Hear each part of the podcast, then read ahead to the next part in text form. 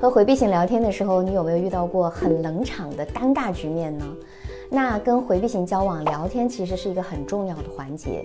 天生被动的回避啊，在人前的时候会比较的羞涩，他会更偏向于回避。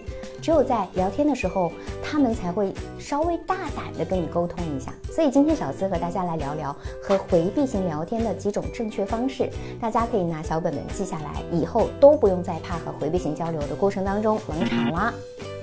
第一种，我们切记目的性太强，比如你对他说：“哎，你今天不忙，陪我吃饭吧。”这听起来让人感觉是什么？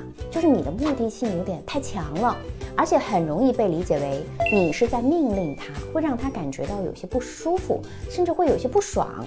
那比较好的做法是什么呢？就是用委婉的方式去表达，再加上你的感受就更好了。你可以这样说哈：今天忙吗？好久不见啊，嗯，有点想你了。周末一起约个饭吧。第二，不要只关注自己。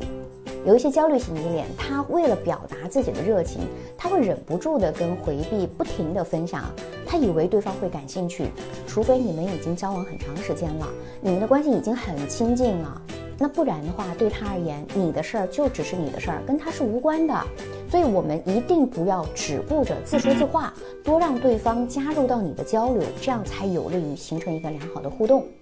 第三就是回答不要太简短。因为你会发现回避的话本来就很少，那如果你的话也很少，那么交流如何展开？记住啊，宝宝，不管回避型跟你说的是不是你感兴趣的，我们都不要做出简短的回答。那你可以进行一个话题的延伸，引导他去说出更多。那这样的话，你们的交流才会更加顺畅。比如你跟他说，嗯，今天天气好冷啊。回避型说，嗯，是的，我穿了很多。这个时候你可以说什么？嗯嗯，你喜欢穿黄色的衣服呀？那你一定很喜欢黄色系的东西喽。这里面是以颜色为中心，这样话题就自然的展开了。第四是多表达理解，而不是反驳。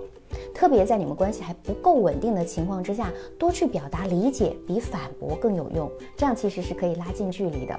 如果你总是去反驳他，哎，你这个不对啊，这只会让你显得很自我，加速回避，远离你的步伐。比如回避他说，嗯，今天又加班了，真累呀。错误的说法是什么？其实加班现在也很正常嘛，年轻人都加班的，我们回家好好休息就好了。加班多，好好休息，这都是他知道的事情，没有必要你再来告诉他，对不对？那么什么样的话才是他想听到的呢？才是他觉得自己被接纳、被理解了呢？你可以这样说。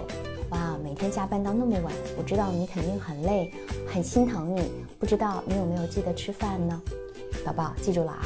在和回避相处的过程当中，我们一定要警惕自己自嗨啊，以为自己很了解他，以为自己给了他爱和关怀。实际上，你所谓的爱是妈妈式的爱，但对方并没有接收到，或者说只接收到了很小的一部分。